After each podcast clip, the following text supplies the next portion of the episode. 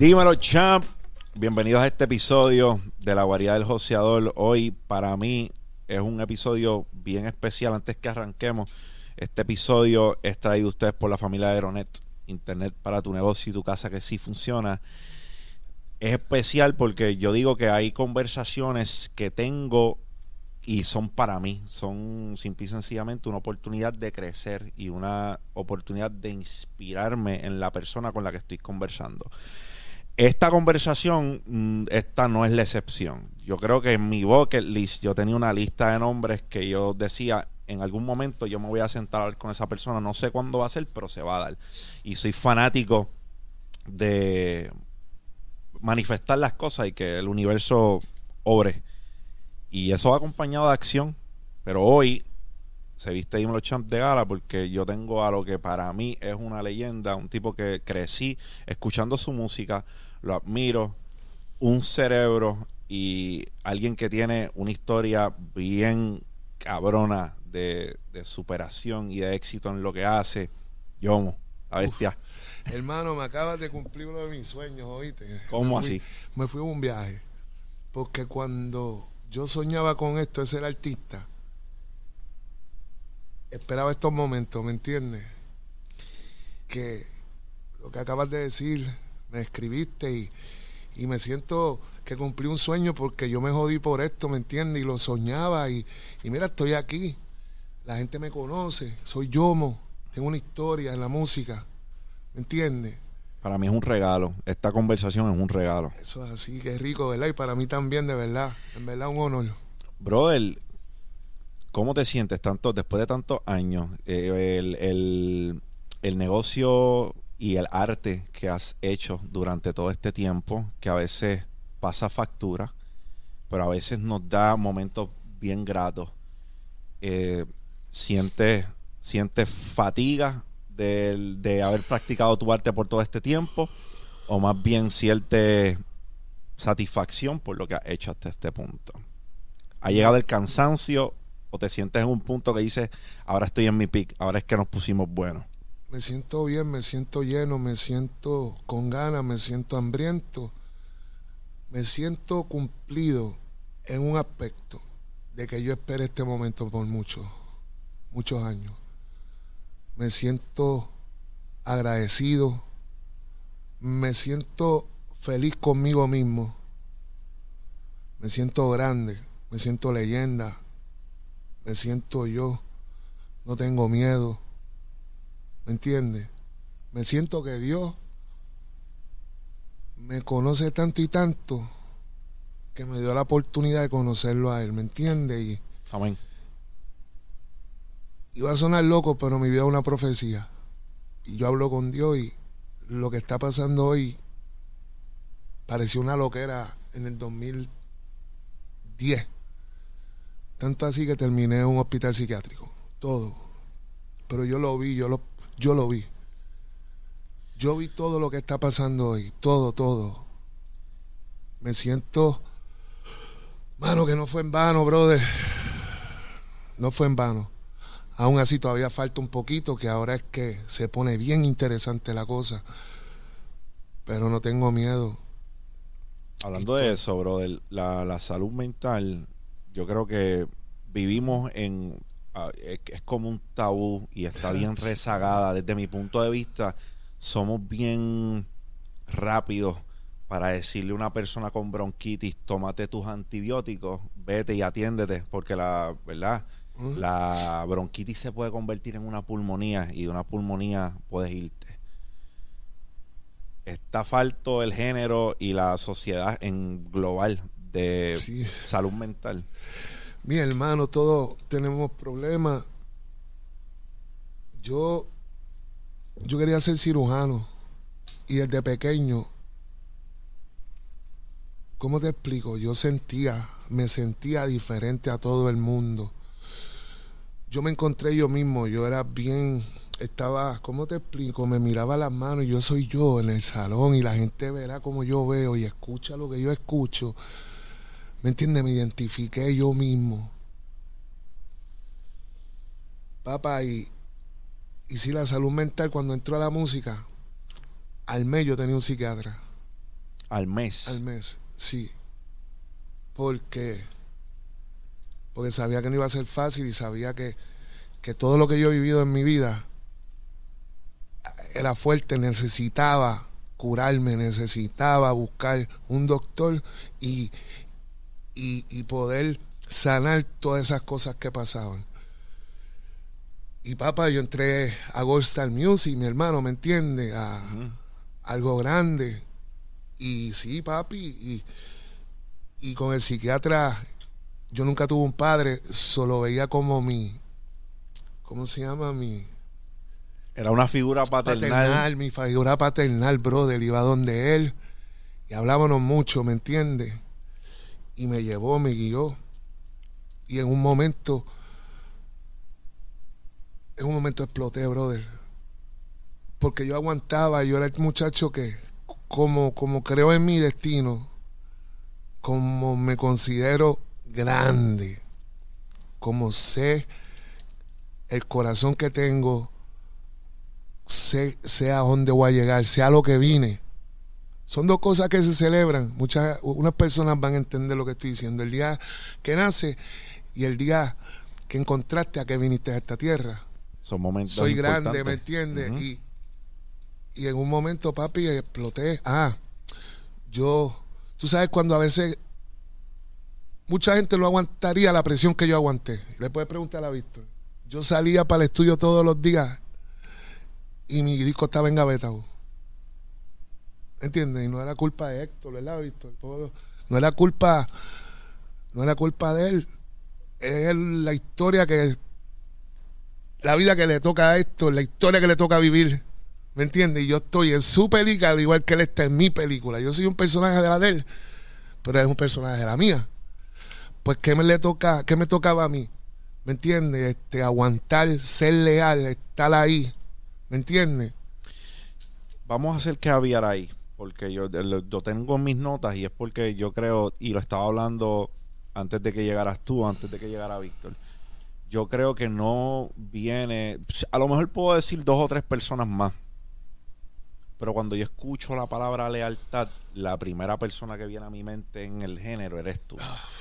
Y define lealtad, yo, defínelo en tus palabras. Lealtad es ser diferente, especial, exclusivo en este mundo, es ser un diamante, es ser una persona con unas características que son de admirar. La lealtad te hace inmortal. La lealtad salva tu núcleo familiar. Pero en el momento que la estás que la estás cultivando, que está pasando, la gente no te va a creer porque la lealtad se prueba cuando todo está mal. La lealtad no se prueba cuando hay cosas bonitas, cuando hay dinero, cuando hay amor, cuando hay... No, la, fácil. la lealtad se prueba cuando se, está, se le está cayendo todo y se te está cayendo todo. Ahí es que tú pruebas tu lealtad. Yo me inventé algo que dice, cuando pierdes, cuando pierdes, ganas lo que se queda. Pierdes, pero te ganas lo que se queda. Aunque es poquito, vale más que todo lo que se fue, ¿me entiendes? ¿Entiendes? Qué duro. Y, y, y eso es lealtad, papá. Mira, la lealtad es el legado que le dejas a tus hijos, brother. ¿Me entiendes? Y es la manera de que Dios puede ganar la batalla contra lo malo. ¿Me entiendes? Porque eso es como la, historia de Job era, o no me acuerdo, que el, diablo dijo, ¿me entiendes? Que le jodió todo, le quitó todo, le quitó todo y él aguantó. Dios le dijo, papi, ese es mío, ese es leal, ese es para mí. ¿Me entiendes? Eso, lealtad es lo más puro que existe. Y lo difícil a veces que estar en, ese, en esos zapatos, porque hay gente afuera que está virtiendo juicio sin saber lo que está pasando y te están tratando de envenenar. Amén, eso, por eso que te digo, eh, ah, por eso estaba un psiquiatra. Pero, pero, pero tú aprendes a no vivir con la gente y porque la gente ilusa. No son brutos. no son torpes. ¿Me entiendes? No te puedes molestar porque él no llega a donde tú estás. ¿Me entiendes? Tú puedes hacer que un perro hable o que un, una mata de mangote de China. Tú tienes que entenderlo y no juzgarlo. Coño, se va a molestar conmigo, no me entiendes. Porque tú haces silencio, te mueves, te ríes, no lo juzgas. Va a llegar un día que él te va a llamar y te va a decir, coño, mano, yo no sabía, porque va a pasar lo que tú estás pasando. Y te va a decir, diatre, brother. Y ahí te convertiste en una de las personas más grandes de la vida de esa persona. Y lo ayudaste. Y tú sabes qué riqueza te da eso. Porque hay solo uno que está pendiente a ti y que sabe quién tú eres. Y que cuando tú te pruebas de esa manera, papá, ay Dios mío.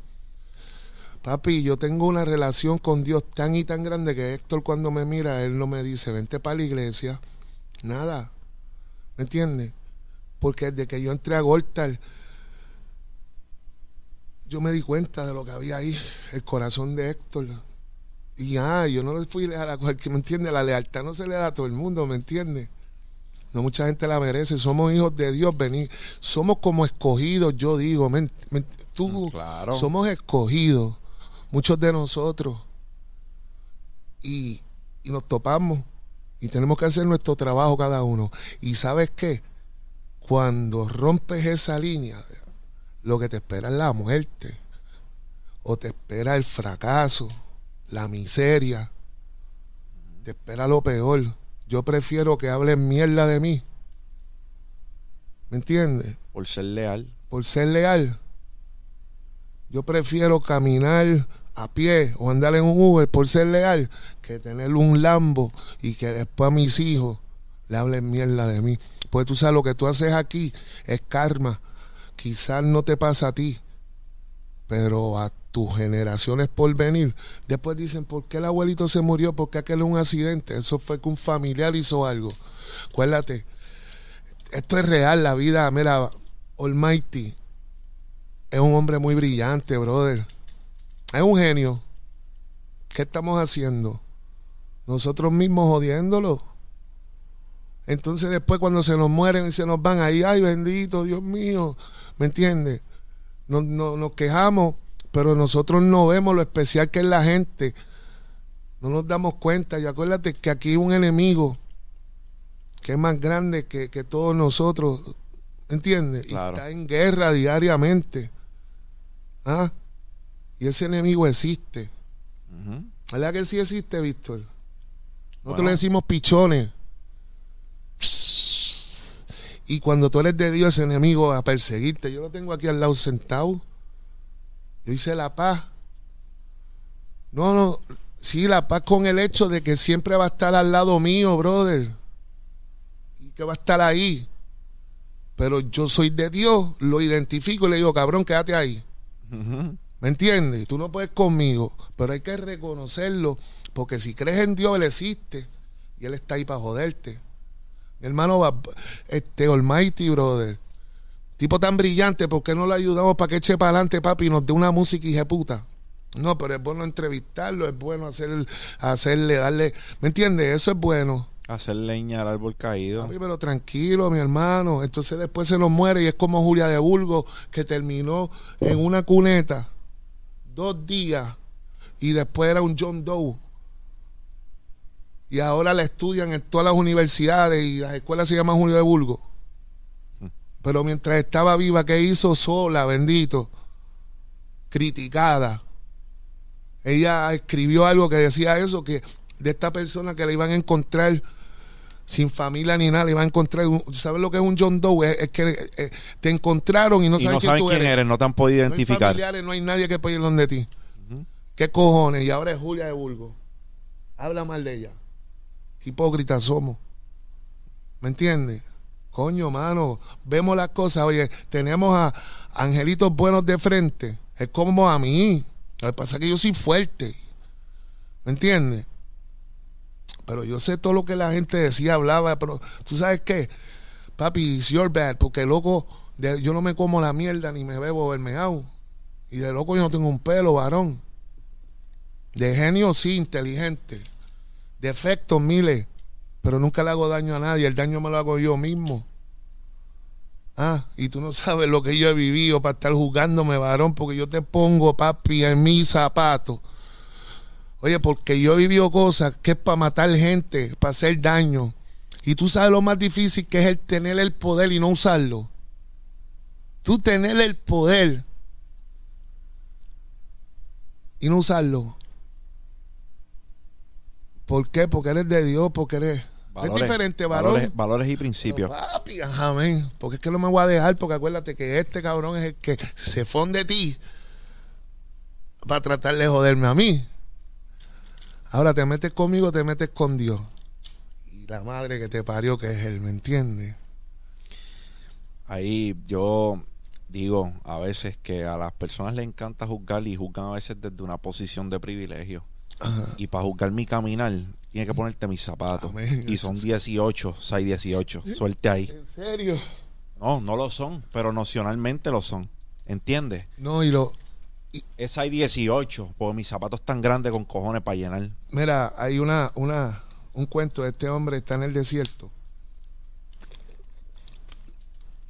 Y tiene una C de tres paras de cojones, una C y jeputa, y jeputa, y jeputa, papi, ya está por morirse. Y de repente hay un huequito. Y en ese huequito hay agua. Dios le puso el huequito. Él viene, pan, limpia un poquito, se bebe el agua, se sacia tanto y tanto y tanto que ah, cuando, cuando estaba con sed, el hombre le oró a Dios, papi, una humilde cabrona, ayúdame. En cuanto se bebió esa agua, cambió. ¿Sabes lo que hizo el cabrón? Se bajó los pantalones y cagó en ella. Para que nadie más bebiera la puta agua. Papi dio dos pasos y le dio tres veces la sed que tenía. ¿Tú sabes lo que tuvo que hacer? Virar. Y beberse el agua que había. Echar la mierda para el lado y, beberse el agua que había cagado. Quédate con esa. ¿Me entiendes?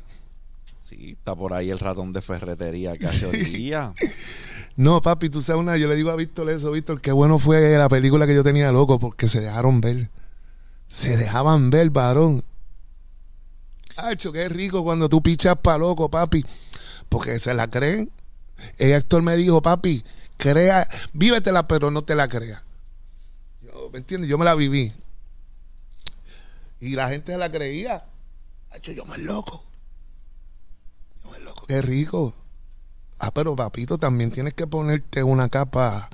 Acuérdate, yo escogía el marianteo o me inventaba una. ¿Entiendes? I'm a kind of a rock star. You know what I mean? G. Morrison, all the motherfuckers, you know, eso es eso, droga y alcohol. Papi, I wanted to be a rock star. Yo andaba en patineta cuando y decían, pero esa loquera, papi, las patinetas, yo, ahora todo el mundo usa patineta. You know what I mean? Claro. ¿Viste lo adelantado que estábamos? Así. así. Pero no se entendía. Y yo decía, diatre, pero qué ilusos son. En vez de aplaudirme o me, ¿me entiendes? Llamaban a Víctor, ¿qué hace yo en patineta? Ah, pues él entendió. A Víctor le tomó tiempo entenderme. Un poquito. Pero él entendió, papá, yo no salgo de mi casa. Yo soy un hombre de mi casa. Yo no salgo con mis hijos. ¿Me entiendes? Y un hombre que siempre lleva una pelea porque tiene un corazón tan y tan y tan y tan grande que no le cabe en el pecho. Por eso el pecho se me quería al salir el corazón. Icónico. Sí.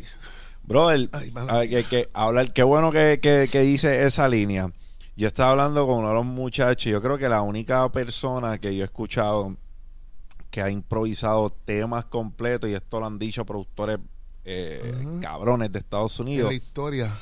Y la única otra persona además de ti, Jay-Z, Dirt Off Your Shoulders, fue improvisada completa. Eso lo dijo Tim en una Oh, Timberland. shit.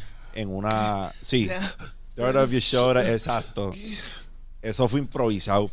So, cuando, cuando yo escuché la historia de Escara, que improvisaste el, el tema completo y en la manera que se da, en la manera que surge, y tú eres un improvisador duro, porque los que veíamos el circo de la Mega hace años y veíamos el Trovatón, Vimos lo que hiciste con dos a la vez. Paréntesis rapidito, el de chamaquito antes tú no tenías estudios, tú tenías que pasar cantando, ¿me entiendes? La práctica, antes tú cantabas en la escuela, en los barrios, ¿me entiendes? Claro. O, si- o te grababan, tenías una grabadora y eso no, y... No, para el tiempo mío no. No, tú eras ni eso. cantante, tú ibas para otra escuela y había un cantante del otro pueblo y tú le cantabas. Entonces no podías cantar la misma canción. Pues cuando, cuando hace eso, brother, un megapalo y lo improvisa, cambió tu, cambió tu manera de hacer arte. De repente creíste que podías improvisar todas las canciones o no se te daba igual. ¿Sabes qué efecto tuvo eso? Primero que nada, yo vivo mi vida siempre con señales de Dios, pidiéndole a Dios con el de agarrado de la mano. Y fue el regalo de Dios porque había perdido todo en esos momentos. Yo había perdido mi compañía, yo había perdido todos los lujos, todo lo material, yo lo había perdido. Había perdido mi familia. Había perdido amigos, papi estaba, ¿me entiendes? Haciendo un disco. Había perdido la ganas de, hacer música porque todo el mundo me decía, papi, tiene que hacer un déjale caer todo el peso, un déjale caer todo el peso. Y es que dejarle caer todo el peso era uno, ¿me entiendes? Me meto al estudio, hago eso. Claro que cambió la manera mía de ver, de hacer música. Como tú dices, hermano, me confundí mucho. Al mismo tiempo, en lo personal, me fui a un viaje, gordo rockstar, ¿me entiendes? Yo improvisé una canción. ¿Me Ahora entiendes? es que voy para encima Recuperé todo lo que se me había ido. Con un tema. Todo. Eso sí, lo material, en vez de comprarme cosas caras, me compraba el carrito barato más bonito. ¿Entiendes? en ese momento que, porque corrígeme si estoy mal, cuando tú llegas a Black Pearl, que eran eh, básicamente como Héctor tirando los últimos cartuchos en la música y aquí está el contrato del hombre, como que pues vendí, pasé como un relevo del contrato que ya tú tenías Fuck. con, con, con. Héctor. So, en ese momento están pasando un sinnúmero de cosas con, con Héctor. Su carrera pues ya se estaba, ya iba a acabar. Te despojan de muchas cosas materiales que algunas a nombre de él. Y pues estabas pasando por tus situaciones personales. ¿Cómo tú que ya habías visto el éxito desde otro lente y te toca reajustar cuando todo esto está pasando? Brother, ¿cómo, cómo lo asimilas? Mira, primero que nada, antes de que pasara eso, saludito a todos mis hermanitos de Juan 23, yo había ido a un retiro espiritual. A mí me gusta retirarme. Y, y las veces que me retiraba, después pasaban las cosas. No, no, ese fue reencuentro familiar. Reencuentro familiar. Ya estaba preparándome, de, ¿me entiendes? Papi, ahí me quedo solo, soltero. Segunda vez, dos hijos. Yo soy loco con mi familia, loco, loco, loco con, con mi familia. Como te dije, me quitan, me quedo sin nada. Pero cuando viene Gerald y conozco a Gerald, ¿me entiendes? A mí me mató que esto el dijera, papi, Pina, ¿era Pina o Black Pearl, verdad? Pina, Elías o White Lion o, o Black O Black Pearl. Pearl. Ok. Yo, mo papi, te tengo que vender. ¿Me entiendes? No voy a entrar en detalle. Este, yo escojo Black Pearl. Wow, me sor- eh, eso es como que tú escogiste la Black compañía. Pearl, sí. Ok. Esa, esa, no, esa no la esperaba. Sí, Yo por- pensaba que simple y sencillamente fueron donde Black Pearl. Pero no, tú, No, tuviste- no, no, te dieron a escoger. Tres opciones, sí. Tres Wow. opciones. Entonces yo cojo Black Pearl, ¿por qué? Por el hecho de que yo veía los videos que hacía Black Pearl, tenían a Mikey Tones. Entonces le hacían unos videos, papas, extraordinarios y era como... Y digo, coño, si me voy pa' Pina, ahí hay muchos artistas. Y yo no estoy para, ¿me entiendes?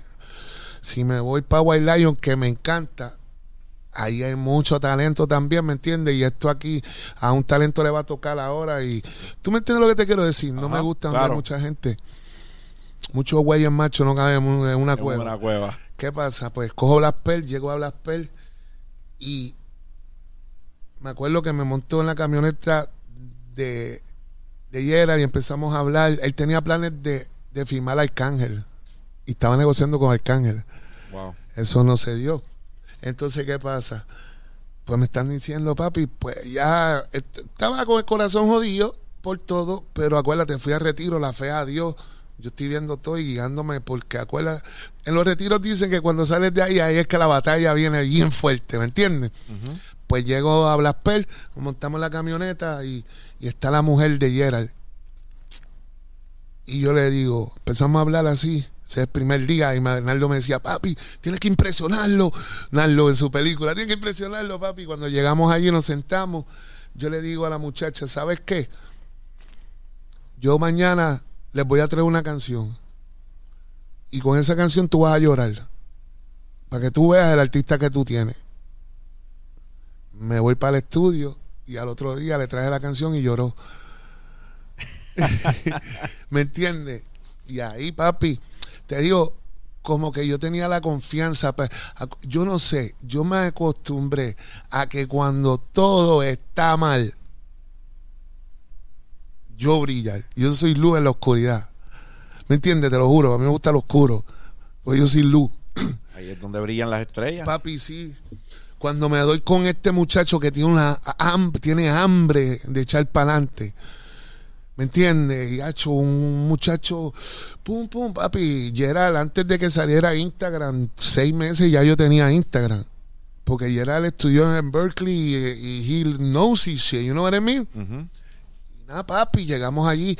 Cuando me di con ese corillo, porque ahí entro al cuello blanco, entro a la gente que sus papás, ¿me entiendes? Entró al dinero, entró a otra sociedad que es la diferente a la que yo estaba, que el, el corillo, la calle, Calle. underground. Ahora entro a los hijos de la- de- del gobernador, a los hijos de, de los productores más grandes, de las artistas, Nidia Caro, saludito a Cristian Suau, los surfers.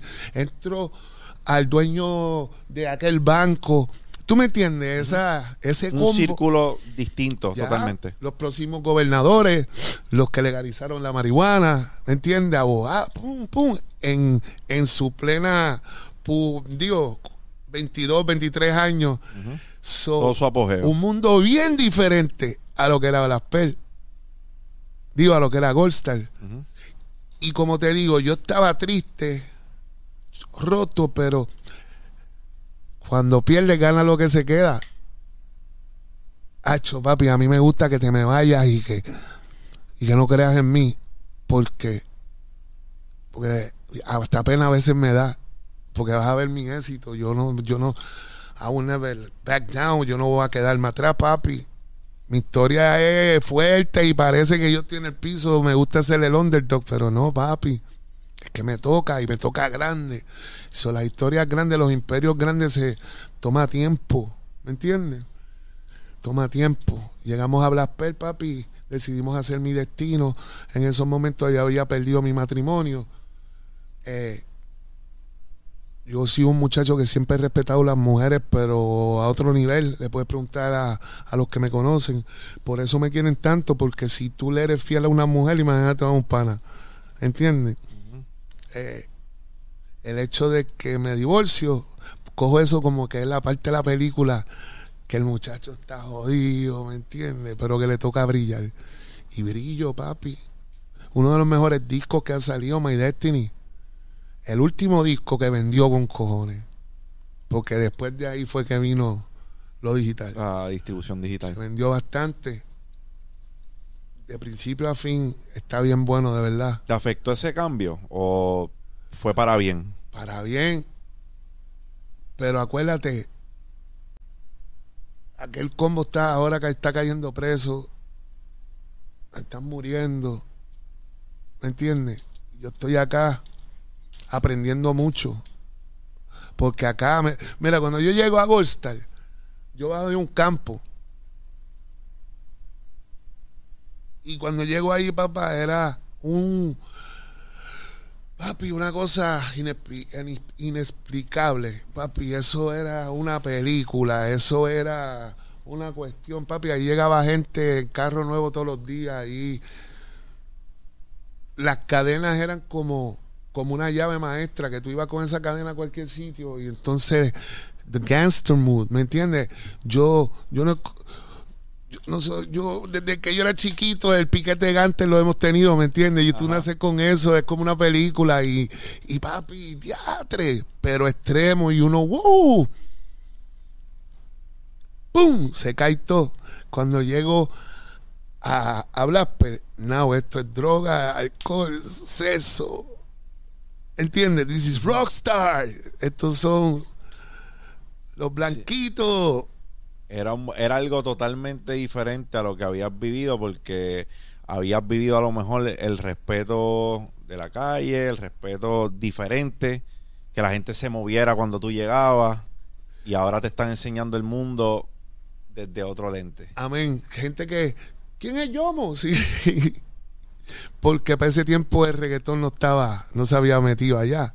Descará fue la que en verdad mezcló los dos mundos y no estoy hablando de más, yo creo, ¿verdad, Víctor?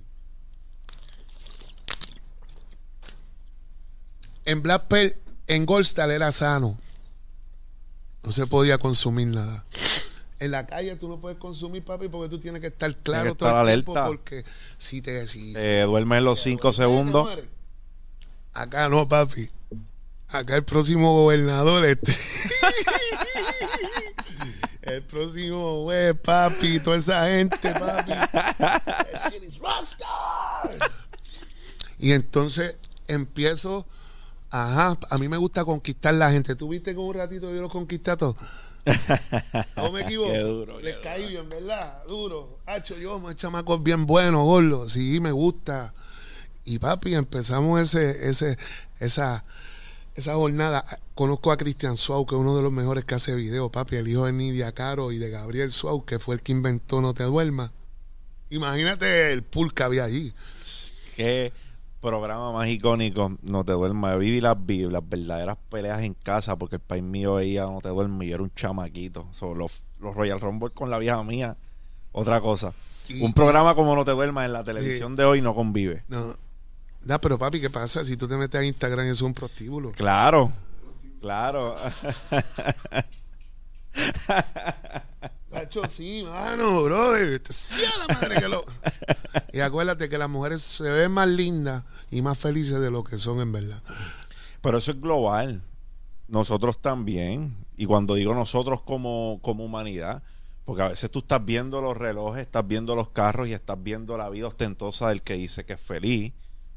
Pero realmente son así de felices. Hacho, no, papi, para nada. Instagram, no Instagram, las redes sociales en global, son la versión curada. Son lo, es lo que tú quieres que la gente vea de ti. Eso es todo. Yo, papi, llega a la casa, no está peinada, no se ha lavado la boca. papi, what the fuck?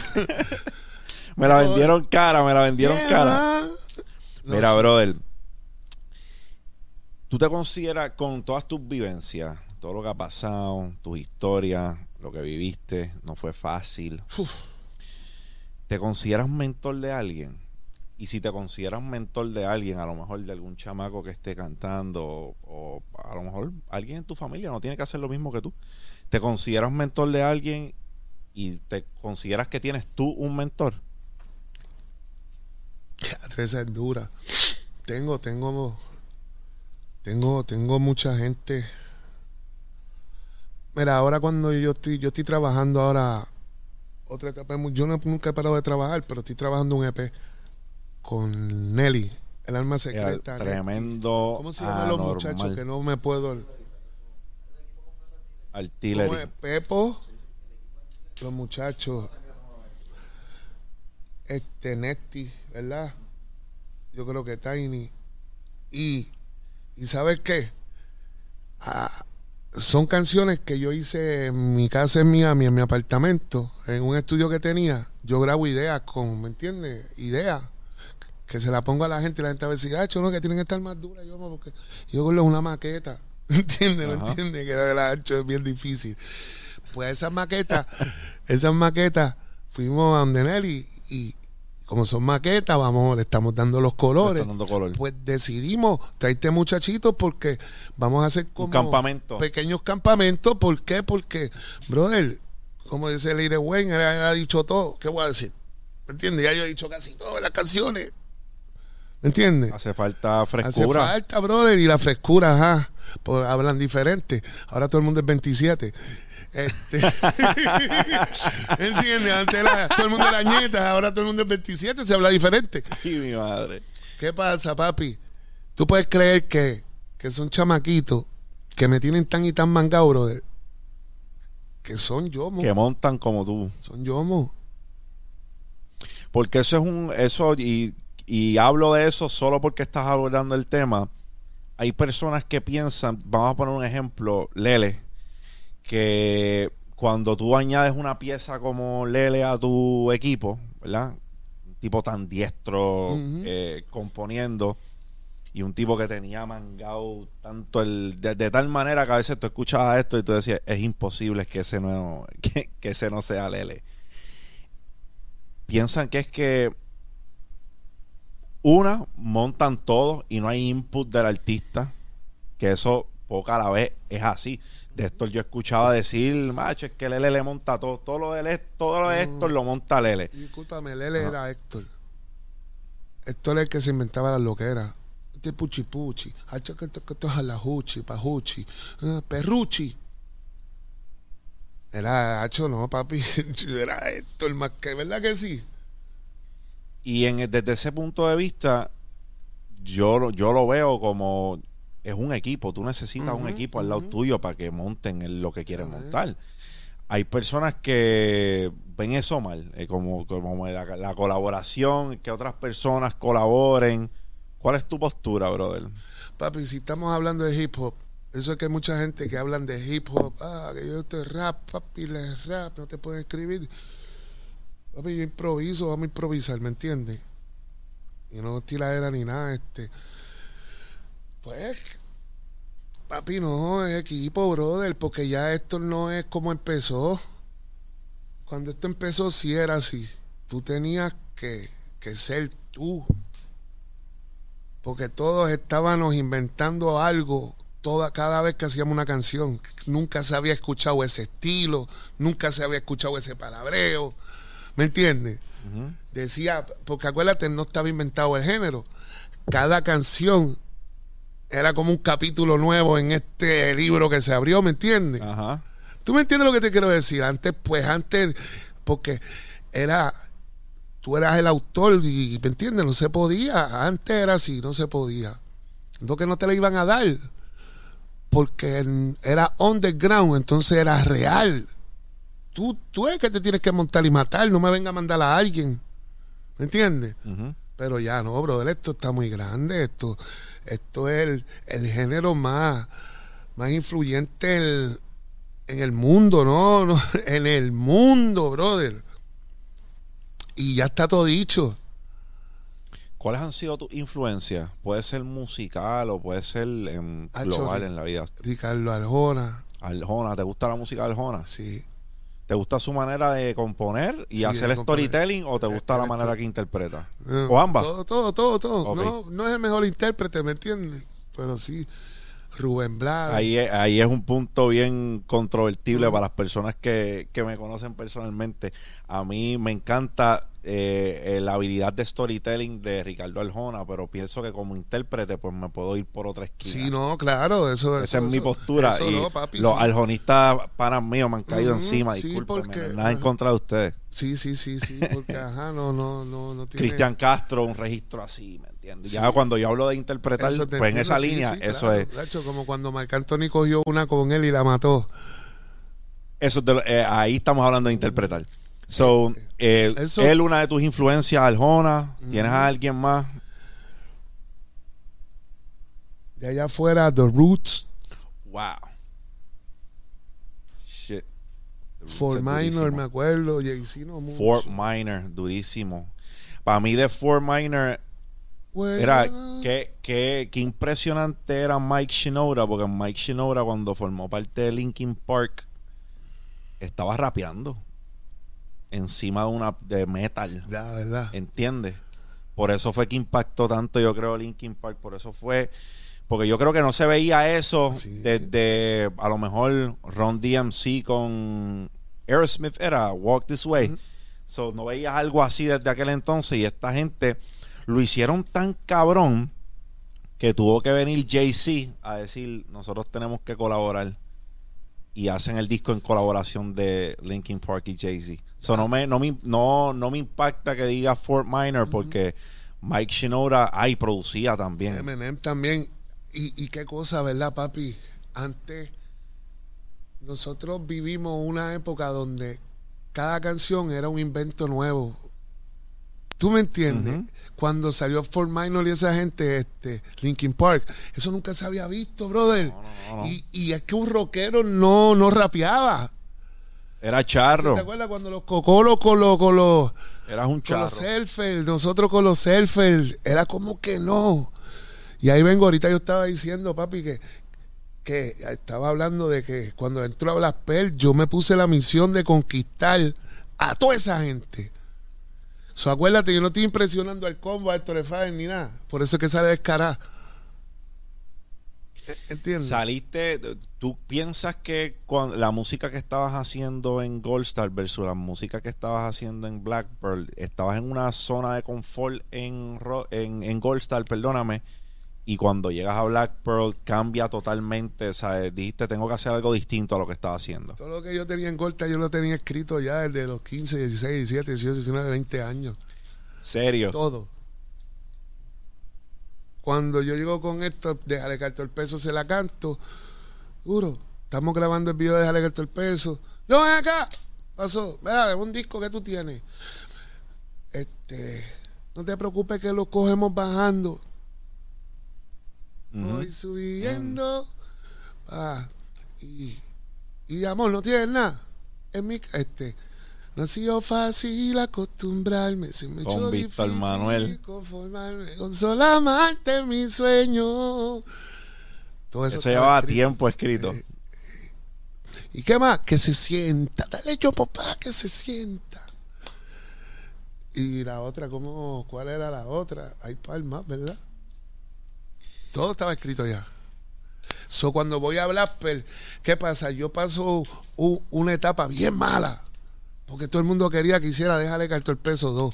Y ya por estar tanto con Héctor, ya yo era Lele y Héctor, ya me querían como Lele y Héctor. ¿Me ¿Entiendes? Amate a Pacucci, tú, Pero yo soy Yomo. Hachos, ahí, ¿me entienden? En el estudio yo quería matar a Rifo. Ya, no. Papi, ya es nuevo. Hacho, cabrón, no cantes rap.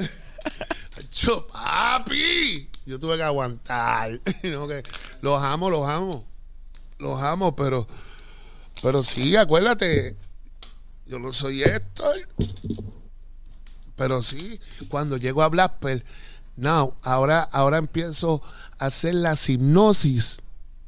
¿Sabes qué una hipnosis? Sí, no, papi, el, el ¿Qué, el cómo, cuándo, resumen. dónde, por qué, quién? El resumen. De mi vida como un cantante. Ahí es que sale Berti Yomo. ¿Por qué? Porque ahí soy un rockstar.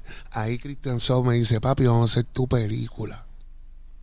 Desde ahora empieza a escribirla. Y ahí es que yo empiezo los viajes que me viste a vivírmela.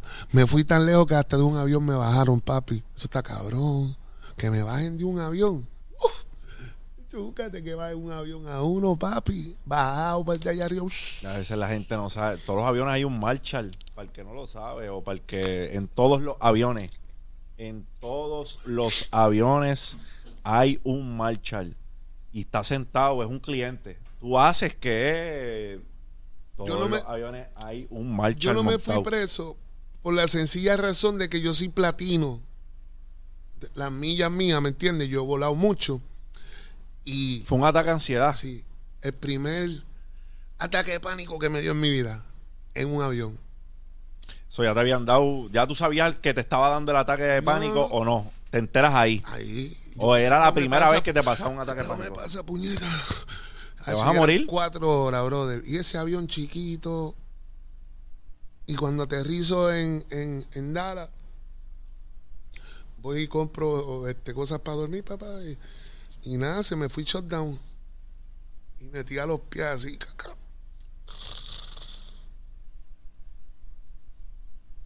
Nacho, hermano, pero tú sabes algo, pregúntale a Víctor, mi hermano. A mí me pasan cosas que. No es que. No, yo no soy santo ni nada, pero es que caballo, a mí no me tenían que bajar de ese avión, puñeta. Es que a mí Eric Dual no me tenía que comprar un pasaje de 200 pesos. ¿Tú me entiendes? Porque yo te acabo de cantar en la fucking fiesta después de los fucking premios en Miami la plaza más hija puta mía. Entonces tú me vas a mandar en un avión, cabrón, mano. ¿Me entiendes? Puñeta. ¿Qué pasa? Dame herramientas, gordo. Yo nunca he descansado. Yo he trabajado toda mi vida. Yo no paro, papi. Y yo me disculpé por usted porque estamos media hora tarde. Pregúntale a visto, yo nunca he fallado, varón. Esa es una cosa que tiene que tener la gente clara ahora, papi. En mis películas que me viste, cuando tú pensabas, ponte para lo tuyo, papi, yo siempre he estado puesto para lo mío. Y yo nunca he fallado un par y pregúntale a Víctor, ni una entrevista. Y yo estoy ahí. Cuando Víctor me lleva al estudio, le parto el chanteo que quiera. ¿Verdad, Víctor?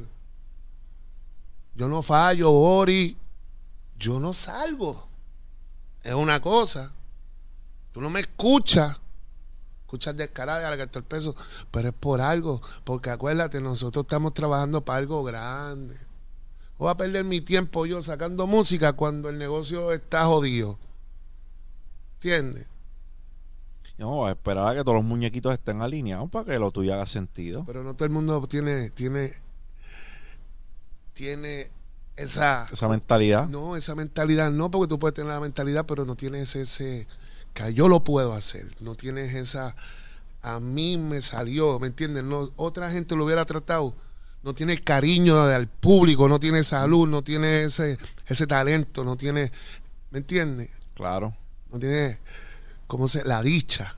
No todo el mundo tiene la dicha de que la gente diga, yo amo, te estamos esperando. Y de enseñarle tu lado más oscuro y que te amen y que se identifiquen. Ahora está, ¿entiendes? Porque sí les enseñé uno de mis lados más oscuros. Y la cosa es que yo estoy en casa todo el tiempo, yo no salgo ni nada por ahí. Trabajo con cojones. ¿verdad, Víctor? Se trabaja, papi, yo trabajo todo el tiempo, yo estoy en los estudios. Miami, Colombia, ¿me entiendes? Y va, yo tenía un problema, yo no dormía, brother. Y el no dormir, eso te, te, echaba. Lo más malo. Pero papi, ahora es que nos toca. si no duermes y sigues trabajando como va, un desgaste, papi, y después no puedes hacer un carajo, que es lo peor. ¿Te gusta la lectura? Lee. Sí. ¿Tienes algún libro que hayas leído y que te haya impactado que tú dices, este lo leí y me cambió? Es que yo no te, yo leí todos los que la gente los impacta. Déjame ver uno. Es que yo he leído mucho todos los libros que tienen que ver con con, con, con el narcotráfico. Escuché también por ahí que leíste uno de, no me acuerdo de qué personalidad de la música. Ah, sí, papi, yo de todo, también de la música, escucho, leo, leo mucho. Papi, ¿cuál es? Es que son tantos, a mí me gustan toditos. Te voy a regalar, te voy a regalar, te voy a regalar varios libros. Yo creo que esa es una de las actividades que yo más disfruto. Porque para mí la lectura es un manual. Oh, me estás dejando saber los errores que cometiste para que yo no los cometa. Y también, no, que tú usas todos tus sentidos, brother. Tú haces la película, tú te imaginas la imaginación. Tú tienes una peliculita aquí en el cerebro, tú ves a los, a los, a, los personajes. Como cuando llevan un libro al cine. Si tú lo lees, no te gusta mucho la película porque tú la viste de otra manera. Exacto. ¿Me entiendes? Sí, como los de Harry Potter a veces le cambian el le cambian los muñequitos a la gente y a eso a la gente no le gusta mucho. Hacho, me tienes ahí pensando en qué libro. Ah, no, no, no, no era, una, no era una pregunta capciosa. Realmente lo pregunto porque a mí, me, a, mí me interesa. Los otros días vino un chamaco aquí que es trader de República Dominicana y me habló del monje que vendió su Ferrari. Ah, ve, pero eso, eso, ¿tú no lo has leído? Ah, no, no lo leí. Pues yo no leí, leído. pues uno de mis favoritos, pero todo el mundo, ¿me entiendes? Ese es Pues- uno de los favoritos de todo el mundo. Pues ese no lo he leído. De todos los libros que he leído, mira, ese era uno. Y yo dije, pues lo voy a apuntar y, y tener, tener eso en la lista por ahí. Yo, yo leí mucho de la calle y eso. Es que de los libros de narcotráfico tú aprendes muchas cosas, brother. Sí, acuérdate que esa gente son genios también, son malos eh, supuestamente, pero... Administran. Lo que pasa es que están administrando lo que no tienen que administrar. Y tú te das cuenta también de, de lo jodido que está este mundo porque los jefes no son los que tú piensas, ¿me entiendes? Ahí tú te das cuenta a quién le pagaban. Y es como ahora, mi gente, esto para pelo, les voy a contar algo. Lo que Pablo Escobar nunca pudo hacer, se está viviendo ahora en el Ecuador, en El Salvador, en Paraguay, en Venezuela, en Honduras. Este, ¿cómo se llama este? La Paz, ¿dónde es La Paz? Bolivia. Bolivia. Todos son narcos estados. ¿Tú sabías? No. Pero si tú no viste que en Venezuela están buscando a Maduro, lo- la, la DEA es uno de los más buscados. 50 millones por narcotráfico. ¿Verdad, Aquila? ¿Tú me entiendes? No te estoy hablando. Ah, lo que Pablo Escobar nunca pudo hacer está pasando ahora mismito. Hermano, para que tú veas. Bien impresionante. Impresionante. Y todo el mundo se va, no, que esto es política. No, eso es un combo de tres pares de cojones que está ahí. Así mismo es. Ujú. ¿Qué le diría hoy el Yomo de ahora al Yomo de hace 15 años, 10, Te- 15 años? Te amo mucho, descansa, mi amor. Este, estoy orgulloso de ti. Te amo, te amo, te amo. Ven acá, déjame darte un abrazo. Relájate, brother, ya. Pasó todo. Estás bonito. Estás lindo, hermoso. Voy a ti, nada. ¿Cambiarías algo?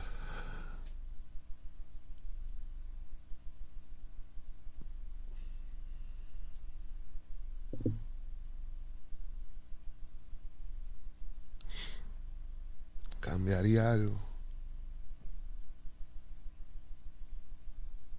Hacho, es que es muy difícil. Hacho, AG me duele mucho. Cambiaría el camino que llevaban todos los que perdieron la vida. Buscaría la forma de salvarlo y dejarles saber cuánto los amo. ¿Sabes que yo le digo a todo el mundo te amo? Te amo. Ah, pero cabrón, es que yo he sufrido el hecho de no poderle decirle a alguien cuánto lo amaba. Ya lo que, ya, AG, Lele, murieron el mismo día. ¿Qué cojones, verdad? El mismo día murió AG, murió Lele diferentes años. Cambiaría eso, brother. AG ya desapareció del planeta porque AG no tenía hermano, no tenía tío, no tenía papá. Y todos los muchachos del trap. Ah, eh, ¿a cuánta gente yo influenci- influencié? a todos los muchachos que están cantando trap, desde Osuna hasta Anuel, toditos, porque todos fueron a mi estudio y trabajaron con AG La Voz. Ese fue el que sembró esa semilla para que todos esos chamaquitos estén donde estén, porque el primero que confió en él y lo grabó es AG La Voz. ¿Me equivoco, Kila? Eso cambiaría. A veces nos duele la pérdida de, ¿verdad? De un, de un ser.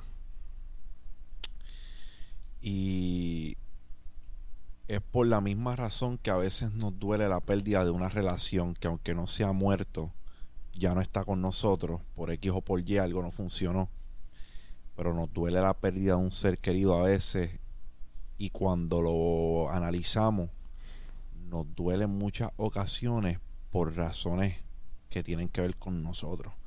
Porque si tú extrañas a la persona, pero más que extrañar a la persona, extrañas las memorias que pudiste haber creado con esa persona.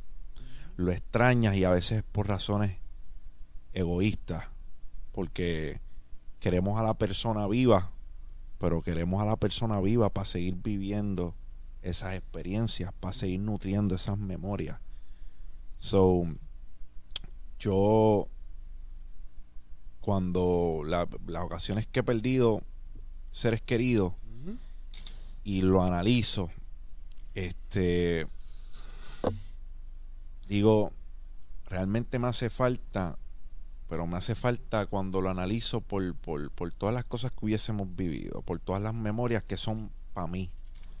So, tengo que dejarlo descansar, tengo que dejar la memoria ir y que no cale tan hondo. Porque somos seres efímeros y esas vivencias son las que nos construyen. El Yomo que está aquí hoy, yo estoy seguro que no fuera el mismo si le restáramos todas las vivencias, que no fuera el mismo si le restáramos todas las lecciones, porque entre los fracasos de la vida están las lecciones. Cada vez que, cada vez que fracasamos es una lección que estamos aprendiendo. El fracaso para mí es una escuela. Y seguro.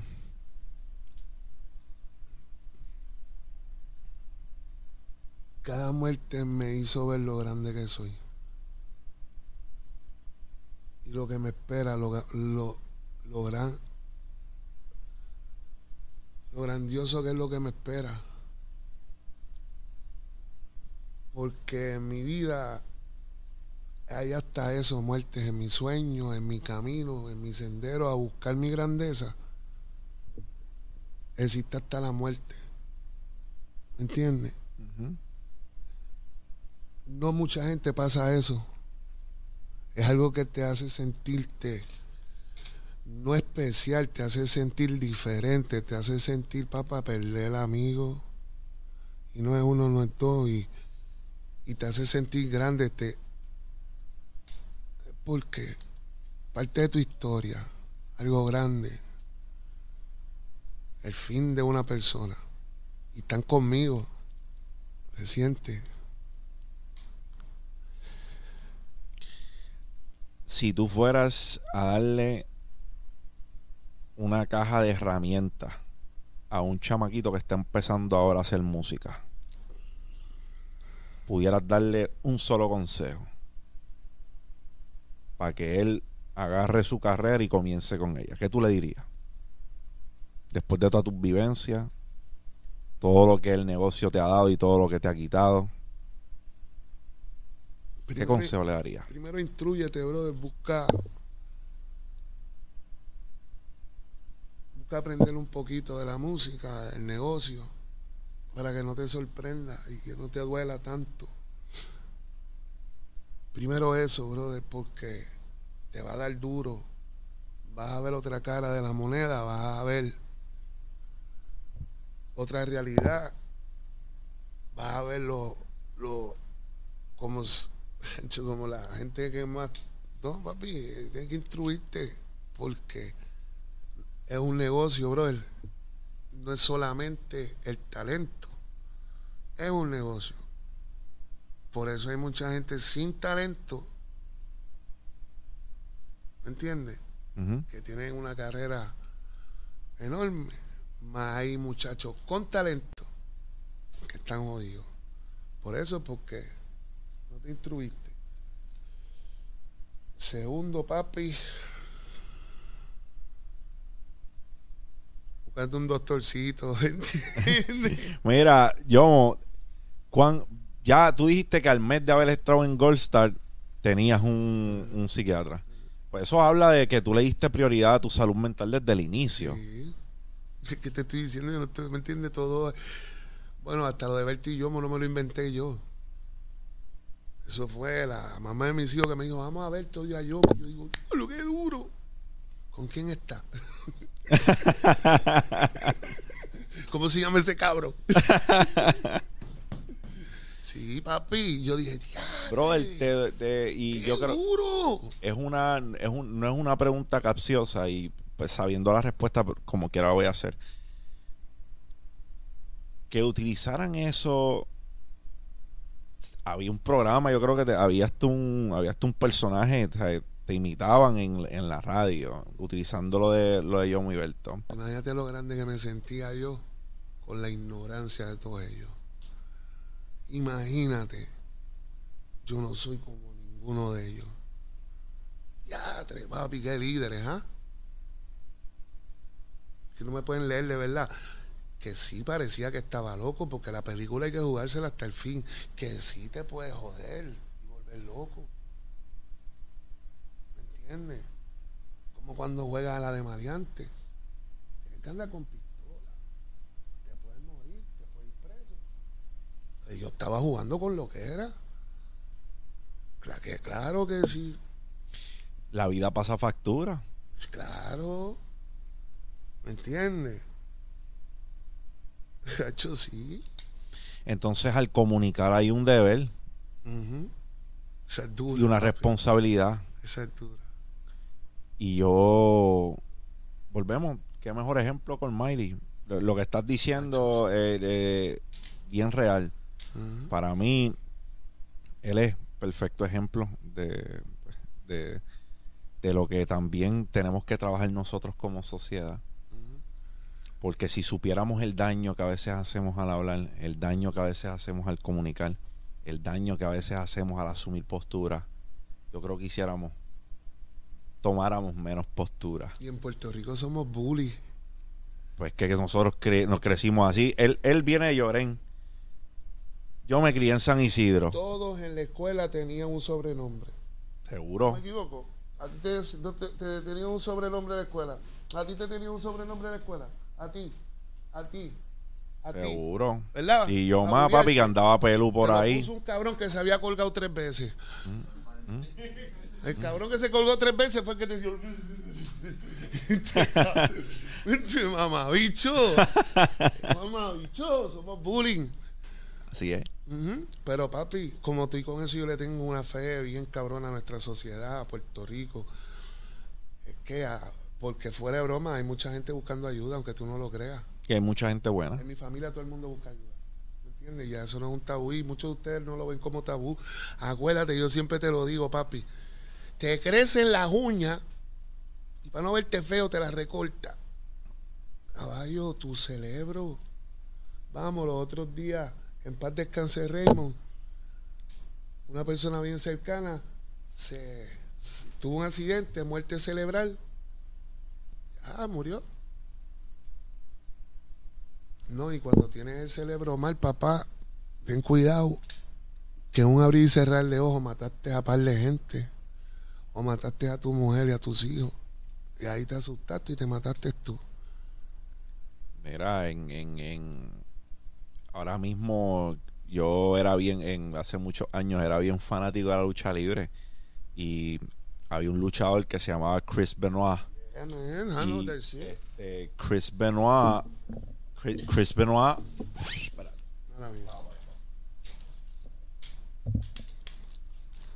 Sí. Chris Benoit tenía demencia, brother. Eso era lo que pasaba, padecía de demencia. Y la demencia, para todo aquel que desconoce, los deportes de contacto físico o de alto contacto físico, como lo es la lucha libre, porque eh, los que dicen a la lucha libre es de embuste, es un libreto, pero los azotes no son de embuste, gallos, por si, ¿verdad? Por si, por si las dudas. Los azotes que se dan y las caídas que se dan son de veritas casi todas eh, eh, estas personas que o juegan fútbol o son luchadores o son boxeadores, ya se ha dicho que el CTI, el, el ¿verdad? Eh, Este, el, el, el síndrome en el cual pues tú has tenido daño en, en- en el, en el cerebro por, por los concussions, causa demencia, ¿sabes? Vas perdiendo, eh, va- vas perdiendo de tu cerebro. Y las personas toman decisiones erráticas. Ejemplo, Mm. Aaron Hernández, el famoso Ajá. futbolista que mató a la, o alegadamente mató a las dos personas mientras estaba libre y después lo acusaron de asesinato en primer grado, lo, me- lo encarcelan y comete suicidio a últimas cuentas. Pues eso tenía Chris Benoit.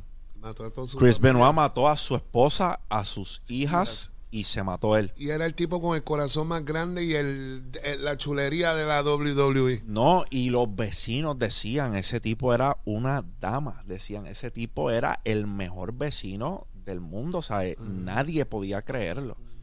So, no sabemos las batallas que están luchando los seres humanos, como para asumir una postura y decirle a alguien loco, cabrón, y si de verdad está loco y estaba en un precipicio, tú lo estás empujando. Y, y no es, por lo menos en el género urbano, yo los cuento uno por uno. Y les digo bienvenido cuando le entre el primer ataque de pánico. Porque nosotros primero no estamos supuestos a volar. Y volamos mucho.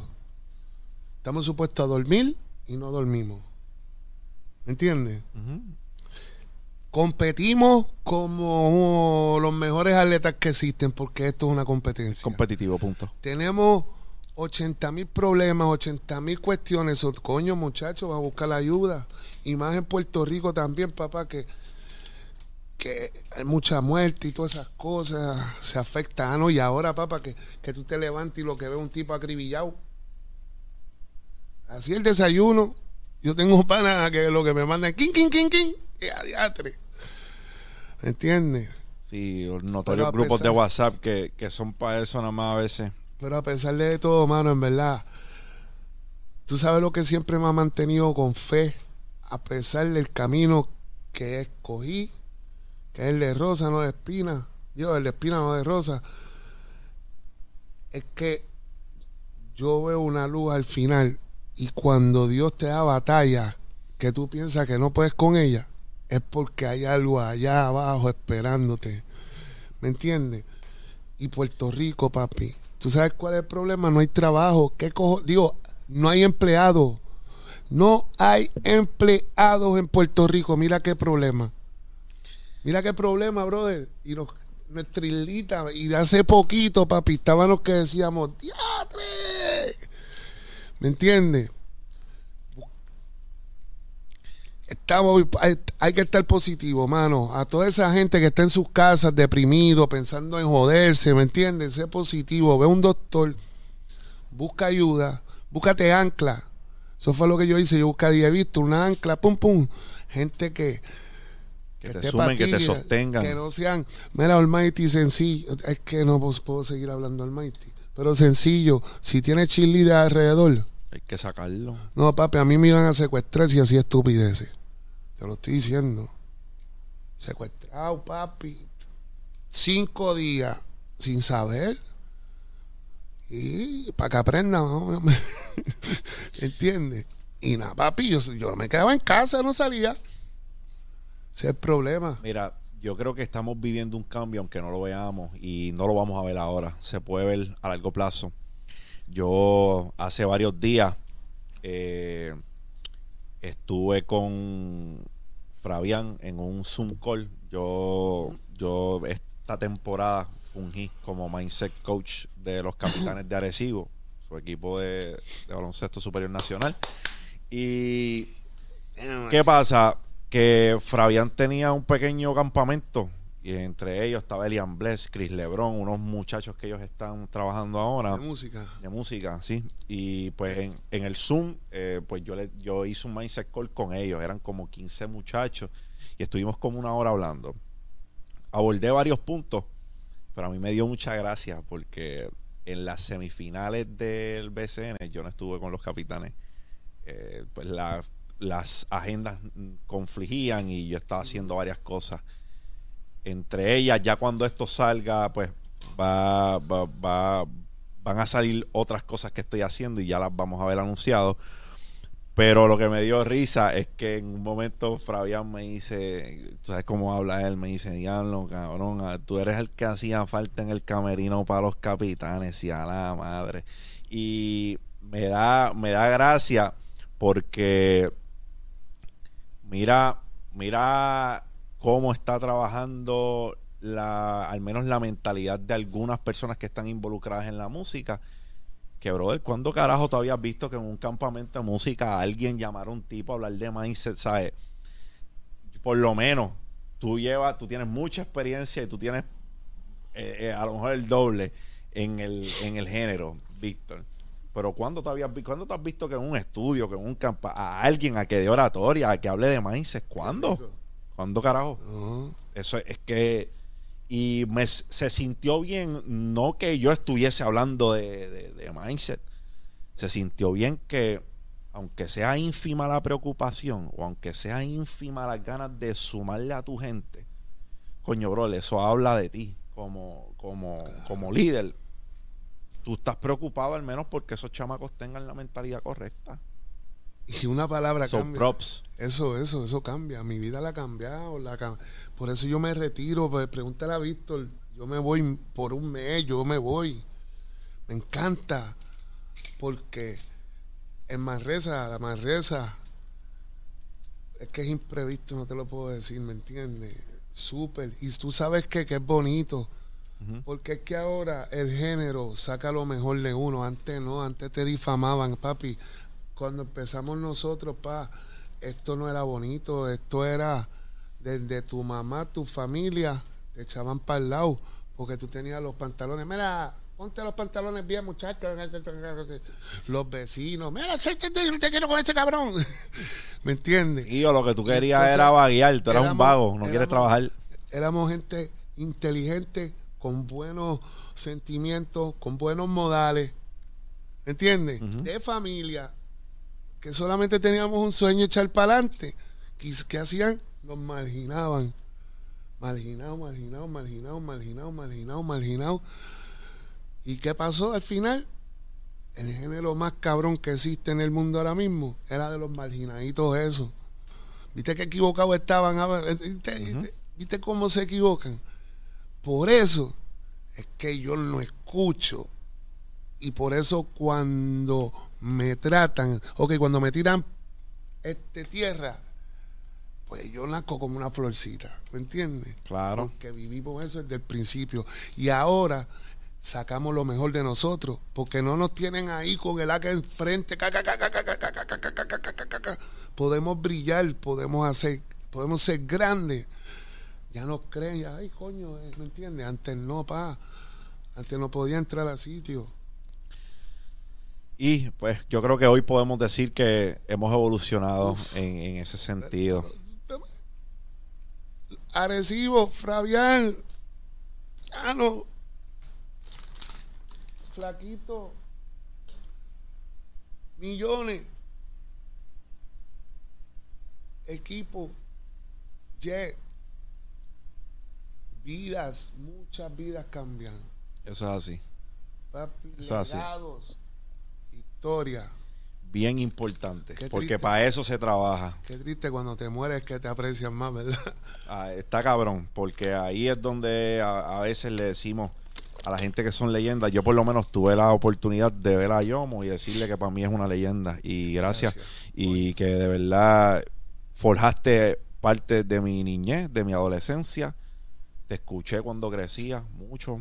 No fue en vano, ¿viste? No, no, para No, nada. Estamos aquí. Papi, lo que viene. Más duro todavía, no me cabe la menor duda. Bueno, Yomo, estamos este 20 de agosto. Vamos a hacer un paréntesis que tienes que darte cita al centro de convenciones. Porque ahí va el, el party más cabrón de perreo en PR. Va a estar en el Oasis este 20. Tiene que ¿verdad? estar Ñejo y Dálmata. Está Ñejo, Audi, Villano Antillano, Right Now, Yomo, show completo, Damn, bro. Villano, va a estar allí. Villano. Uf. Taquillas a la venta en tiquetera. Y yo voy a estar allí. Yo voy a estar allí. Vamos a estar compartiendo un rato. rico. Mira, ustedes van a ver a la máquina. ¿Hace, ¿Hace cuánto no te presentas en un venue grande así como convenciones? Tacho, ¿hace cuánto, Víctor? Dígame. No, nosotros en el Choliseo estuvimos hace Ah. poquito. Ah, en diciembre. Ya. Pero eh, par de meses son par de meses. No, sí, no, no, no, pero no es eso, no es que hace cuánto no me presento. Esto es algo especial, ¿me entiendes? No es lo mismo la presentación de hace par de meses a lo que pasó después del concierto de Randy. El perreo volvió para atrás. Eso es así. La gente se lo quiere vivir. El Oye, Oye, que- se siente. Aquí haciendo un paréntesis, que verdad van a estar allí y eh, me emociona bien cabrón porque eh, es, es una mezcla de unas generaciones. Está Yomo, está Ñejo, está Audi, pero también está Reinao, está Villano Antillano. ¿Qué, ¿Qué te parece esta nueva cepa? Al menos cuando hablamos de Villano Antillano, hablamos de Reinao, también hablamos de John Mico. Cuando escuchas este, e- esta propuesta, ¿qué piensa Yomo? Me va a matar, hermano, porque. ¿Hace cuánto salieron ellos? Bueno, yo creo, Como Naomi. Reinao, Reinao yo creo que lleva como un añito, dos añitos por Sí, ahí no, Tengo que dando... empaparme, tengo que empaparme, pero lo que he escuchado por ahí, la gente está pompeado. Yo he estado últimamente que no, porque estoy trabajando el disco y no me gusta, ¿me entiendes? Pero, y estaba trabajando unas cosas mías, ¿me entiendes? Que Ujú. estaba alejado de la música, pero tengo esa asignación que hacerla. La voy a hacer porque he escuchado en varios, varios, varias gente hablando. Yo soy tan feo como tan franco, no te voy a decir, ah, no, No, claro. no me entiendes, pero tengo que escuchar esta nueva generación. Lo que pasa es que te cogen tan rápido por sorpresa, porque Ujú. los otros días había un convito, a Villano lo he escuchado, Ujú. Villano, y, y lo llevo desde tiempo. El Bizarrap, ¿tú pu- pudiste escucharlo de Villano? No, no, has pude- podido Ah, pero me escuché. es- Sí, sí, sí, la escuché- La- No, la canción sí. con Visa. Qué cosa. Durísimo. Duro. Durísimo. Duro, duro, duro, duro. El mundo cambia, ¿verdad? Eso así. Y ahora se Y- acepta. Qué bueno. Qué bueno, ¿verdad? Seguro, seguro. Y yo creo que eso es parte de lo que vamos a estar viendo allí en el Oasis. Yo voy a estar allí, vamos, compartimos allí de nuevo Qué un ratito rico, y papi. hablamos. Para mí ha sido de verdad un honor. No, pa, y para mí me la ve, por eso te disculpa. No, para mí, para mí ha sido un honor. Hermano, qué rico. Yo mo- eh, lo dije al principio, recalco, yo hay conversaciones que son piezas de colección para mí, que son mi satisfacción. Yo tengo unas personas que hay que decirle en vida lo grande que son. Tú eras uno de ellos. Eh, en algún momento conoceré a conoceré a Tego y a lo mejor se lo podré decir Oh, también. oh, oh, Eh, oh, oh. Para mí es otra de las leyendas Oh, que tengo en mi bucket list. Y dos o tres más que se han sentado por ahí, pero no han salido. Pero me honra tu presencia, brother. Y, y qué bueno verte como te veo hoy. Eh, te- tienes paz, brother. Y yo creo que la paz es bien importante. Porque no hay, mate- no hay bien material que pueda reemplazar lo que es la paz mental. Es un trabajo arduo, menos, y, y es día a día. Bueno, gente, esto yo creo que aquí rapeamos el podcast de hoy. Esto fue Dímelo Champ con Yomo, la máquina, la leyenda. Espero verte pronto de nuevo, oíste. Vas a verme. ¿Ok? Ya esta es tu casa. En Arecibo un juego. También. ¿Te gusta el boxeo? Ta- me encanta. Uf, vamos allá. Me encanta. Ese es mi deporte favorito. Te quiero un montón, oíste, Papi. de verdad, brother, de verdad. Te quiero con la vida y me quedo corto. Gracias por Gracias. todo. Si les gustó o sumó de alguna manera este episodio de Dímelo Champ, dale like, subscribe. Yomo, busquen a Yomo en todas las plataformas. A mí me consiguen en todas las plataformas como José Galíndez PR. No te quites ni para el carajo, José con cojones por ti, por los tuyos y por los que vienen detrás de ti. Amén, amén, amén. I'm out.